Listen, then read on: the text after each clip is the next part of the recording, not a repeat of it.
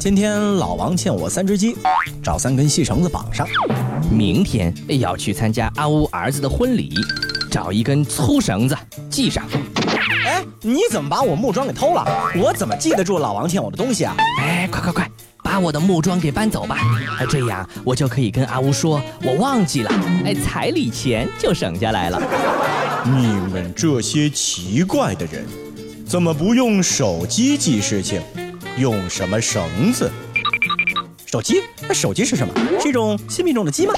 记事情用鸡呀！哎，真是可笑。我们记事情只用绳子。环球地理，大家好，我是胖胖。各位好，我是 Tommy。这结绳记事啊，是文字发明以前人类所使用的一种记事的方法。嗯。也就是在一条绳子上打结，用来记录事件。上古时期的中国以及秘鲁印第安人呢，都有这样的习惯啊。就即便到了近代，在一些没有文字的民族里面呢，仍然习惯采用结绳记事的方式来记录信息。是的，当时啊，人们想要记住一件事情，就在这个绳子上打一个结，以后看到这个结，就会自然想到这件事情。如果要记住两件事，那么他就打两个结；记三件事呢，就打三个结，以此类推。那么，可是如果他在绳子上打的结很多很多，恐怕他想记的事情最后也就记不住了。对啊，所以说这个办法虽然说很简单，但是呢不太可靠。因而刚开始的时候呢，结绳记事往往只能够用来记录一些简单的事件。传说啊，波斯王大流士给他的指挥官们一根打了六十个结的绳子，并且对他们说：“爱奥尼亚的男子汉们。”从你们看见我出征塞西亚人那天起，每天解开绳子上的一个结，到解完最后一个结那天，要是我不回来，就收拾你们的东西，自己开船回去。看来啊，这种结绳记事的方法呢，记的是时间。那相对于那个时代来说啊，结绳记事呢，已经是非常先进的一种记录方式了。后来随着这个时代的发展，并且配合语言的使用啊，这结绳记事开始起到了事半功倍的效果。一旦掌握方法，实际上呢，你可以做到终生不忘，也就不会像最初那样，时间久了就会忘记某一个绳结的意义了。你比如说，不同颜色、材质、粗细和编制的方法，都代表着不同的信息。而它们千变万化的组合呢，就可以代表更为复杂的一些意义了。那么，根据秘鲁安第斯山脉一座偏远山村的发现显示啊，古代印加人将彩色打结绳串用作记账设备和其他多项的生活功能。嗯，这种名字叫做棋谱的设备呢，是利用绳结组合来代表数量，常用于记录玉米、豆子和其他产品的储存量。此外啊，这个印加棋谱呢，还记录过像历史啊、传记啊、信件啊等等之类的东西。嗯，如今呢，由安第斯长者从殖民时期保存至今的两件棋谱呢，或许能够给我们提供一些新的线索，从而呢，能够进一步了解设计更加精奇的棋谱是如何进行信息的储存和传递的。苏格兰圣安德鲁斯大学的人类学教授汉兰德和他的团队就发现啊，这绳索之间有一系列复杂的色彩组合。绳索有十四种颜色之多，能够组合成九十五种独特的模式。这种数字呢，在译音文字书写体系的范围之内，所以说它代表的很多的信息是可以非常的丰富、非常的多样的。是。那现如今啊，在安第斯村落的这个圣胡安科拉塔啊，当地人呢还保存着从前记录着数个世纪的这个棋谱。嗯。村长说啊，说他们是记录当地领导人所引发战争的叙事书信，这有点像历史书。对，这两件棋谱呢，一直被秘密的保存在木箱里面，最近才对外公布。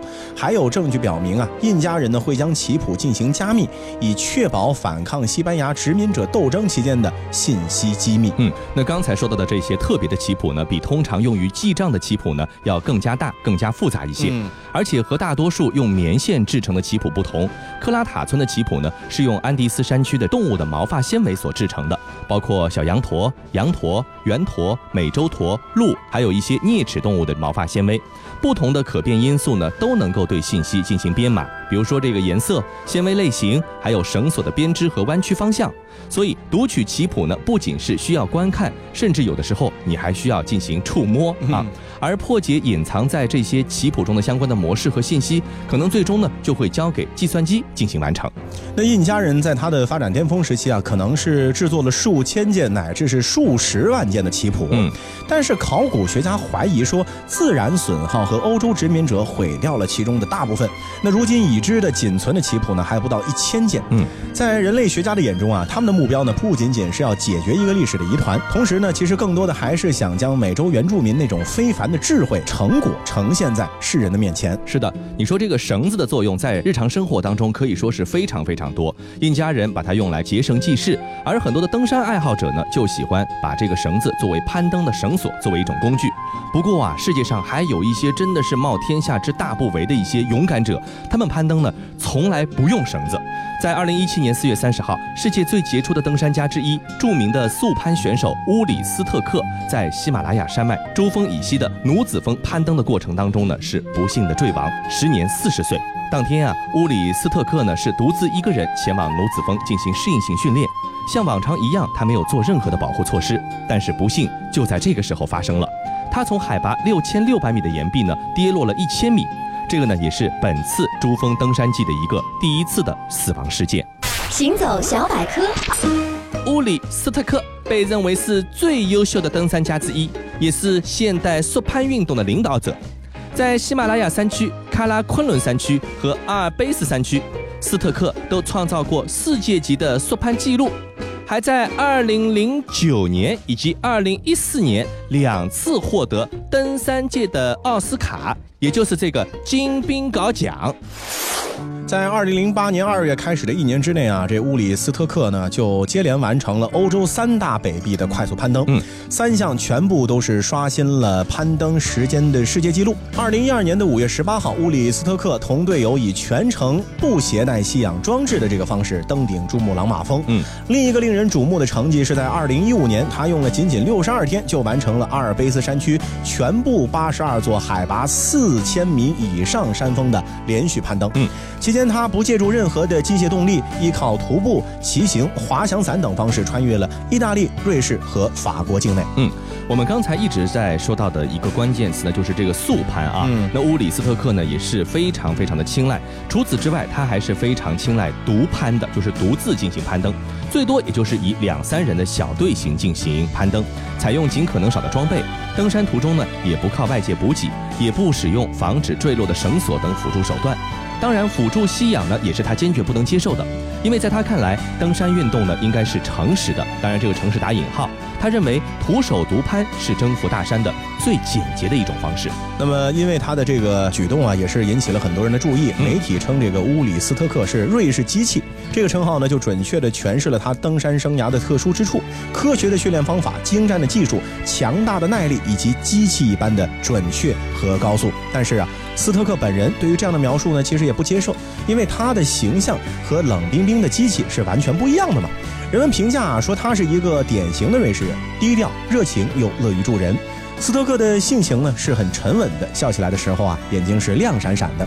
在一次访谈中，他告诉记者，如果能够变成动物的话，他会选择做一只猫，一只慵懒又肥胖的猫。嗯，和他实际上作为人的这样的一个形象太不匹配了。是。那速度呢，无疑是乌里斯特克的一个关键词。在接受媒体记者采访的时候呢，斯特克曾经以玩笑话来解释自己投身速攀运动这样的一个原因。Of course，我最近结婚了。呃，结婚就意味着相应的责任。呃，其中一个就是。是老老实实按时回家吃饭，登山还是吃饭？思考之后，我选择快速登山，然后回家吃饭。那高山对斯特克呢是具有致命的吸引力的。当这个斯特克只带着一个小型背包，顺着绝壁攀援而上的时候呢，他也在践行着一种攀登的哲学。I'm super ready. I mean, I'm so psyched for me. 如果携带的东西太多，我会觉得负担很重，不能向前行进。我深信，过多对任何人、任何环境都没有好处。过多让人懈怠，会增加我们从舒适安逸中出来承担风险的难度。其实呢，与其说这是一种攀登的哲学，更可以说它其实也是一种人生态度、人生哲学。在现代社会中，咱们可以想象一下，你其实很难寻得一片清凉之地。像手机、邮件、纷繁复杂的社会事务呢，一涌而上，共同撕扯着我们的生活和神经。然而，一旦走进高山，就立刻不同了。世间唯有自己、山和蓝天，只需要专注于脚下，而目标呢，就在头顶。一切在这样的过程中就会变得单纯无比。那乌里斯特克呢？原本是计划在今年五月中旬挑战珠峰和洛子峰这个双峰连穿。嗯，也就是说，从世界上最高的山峰珠穆朗玛峰的顶端去往临近的世界第四高峰洛子峰，路线的长度大约是八千米。这是一项从未有人完成的壮举。他此前呢已经尝试过了一次。嗯，登山圈子里面啊，很多人认为这个横穿珠峰和洛子峰是留给下一代人的。嗯，而斯特克选择的呢，又是经由艰险的。线路登顶珠峰这条线路啊，在一九六三年首次攀登以来，还没有过第二次被攀登的记录。不幸的是啊，乌里斯特克呢最终离开了我们，但是努子峰仍旧矗立，珠峰、洛子峰双峰连穿呢还没有能够得到实现。他呢留下了一段传奇，以及将长久传颂于世间的极限故事。一代又一代的登山者呢将会继续攀登他开辟出来的线路，并且有可能也会冲破他的记录，实现他未能完成的梦想。就像他自己曾经实现了前人的梦想一样，这样的一种模式会不断的往复继续，传奇不会终止，升之极限呢也会被人类继续挑战，因为啊，山就在那里。I can almost see it, that dream I'm dreaming, but There's a voice inside my head saying you'll never reach it. Every step I'm taking, every move I make feels lost with no direction. My faith is shaken, but I, I gotta keep trying. Gotta keep.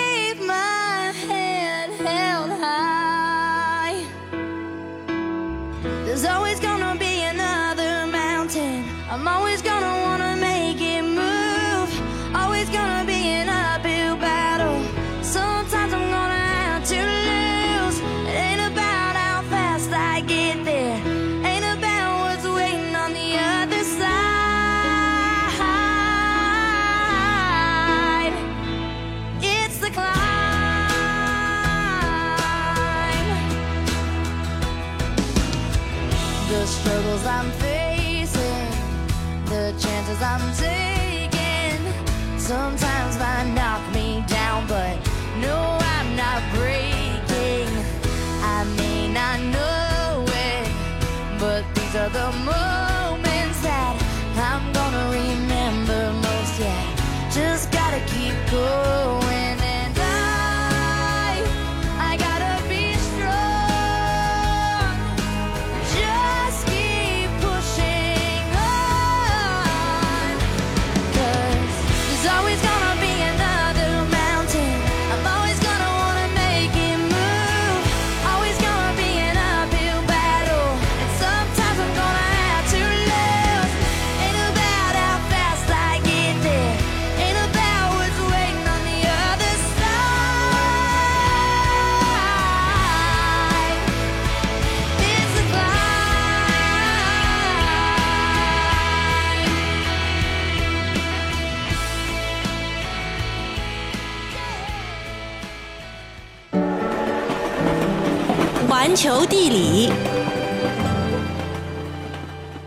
欢迎继续回到环球地理，大家好，我是胖胖。各位好，我是 Tommy。说完了山，接着咱们就能想到高原了哈。每年春风乍起，云贵高原的云南的食用花卉阵容呢，就迅速的壮大起来。嗯，地不分东西南北中，人无论何种民族，集体进入这轰轰烈烈的全民吃花旺季。嗯。菜市场、餐馆和家庭厨房等一切涉及到餐饮的场所呢，也是随处可见花的踪迹，呼吸到花的香气。嗯，我们都知道云南人呢喜欢花，但是呢，大家不知道的是，他们其实也喜欢吃花啊。即便是路边小摊的木瓜水中呢，多少也要撒一些玫瑰花酱。稍微留心点的人呢，就会发现这些即将上桌的鲜花呢，除了少量是人工栽培的之外，绝大部分呢都是看起来非常衍生的一些野生的花卉。嗯，种类也是无所不包。既有高大乔木的大白花、石子花，也有低矮灌木的金雀花、玫瑰花，有草本的芭蕉花、兰花，甚至呢还有水里的海菜花以及芋头花等等。行走小百科，在不同的地方，同样名字的花端出来可能是完全不同的样子。以大白花为例，在滇南的临沧、普洱和保山一带，是学名为白花羊蹄甲的高大乔木花朵。而在西部的大理、丽江，则多半都是白花或者浅色花的小乔木、白花杜鹃。白花羊蹄甲名字说来拗口，但是它的近亲大家一定听说过，那就是紫荆花。这个鲜花虽美，但是采起来却并不容易啊。是啊，羊蹄甲树呢是非常的高大啊，要么像采古树茶那样要上树去采，要么呢就用长杆击打，然后采石落花。不论是哪种方式，都不是一个轻松的活计。嗯，在当地的餐馆当中啊，可以吃到花菜，喝到花汤。花汤呢一般是和蚕豆米同炖，高级一些的话呢还会配有火腿或者是腊肉，口感啊非常的清爽。嗯，那不同民族和地区呢对花卉的偏好呢也不尽相同，同一种花，这采用的部位也不一样。